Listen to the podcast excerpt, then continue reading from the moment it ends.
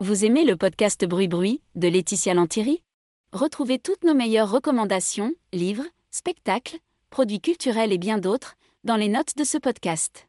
Vous soutiendrez ainsi la création et encouragerez un modèle vertueux qui ne collecte aucune donnée personnelle.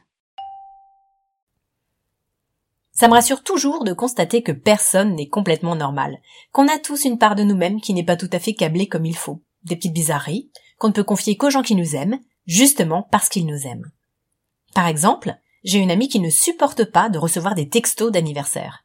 Alors c'est quelqu'un de connecté, pas du tout handicapé du téléphone et qui fait par ailleurs plein de textos, mais quand il s'agit de son anniversaire, les textos deviennent insupportables. Et comme un anniversaire, ça revient chaque année, ça donne des conversations comme ça. Les Obsédés épisode 2.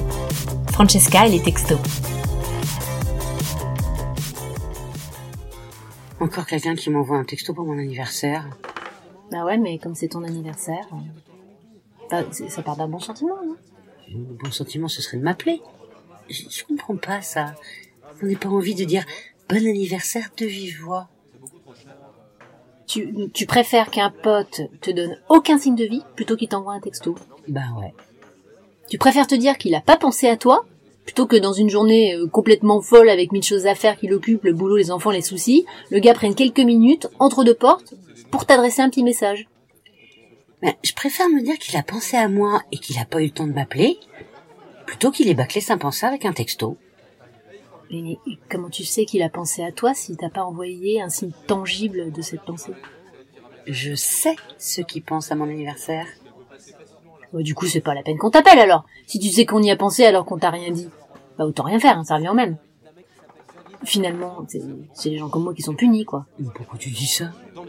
Bah, parce que moi je fais partie de ceux qui se font chier de téléphoner le jour de ton anniversaire, et je suis en train de me rendre compte que je suis rangé dans ton cœur au même étage que ceux qui ont oublié de t'appeler mais dont tu sais qu'ils y ont pensé. Ah non.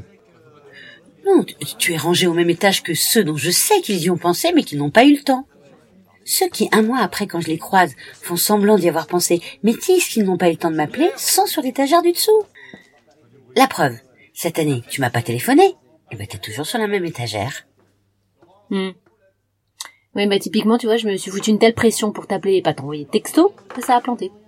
C'était une journée de tunnel, j'ai pas arrêté de me dire euh, c'est l'anniversaire de Francesca, c'est l'anniversaire de Francesca, et à force de pas réussir à trouver le moment pour t'appeler, bah j'ai fini par zapper. Le pire, c'est les gens qui m'envoient un texto pour me dire qu'ils n'ont pas eu le temps de m'appeler.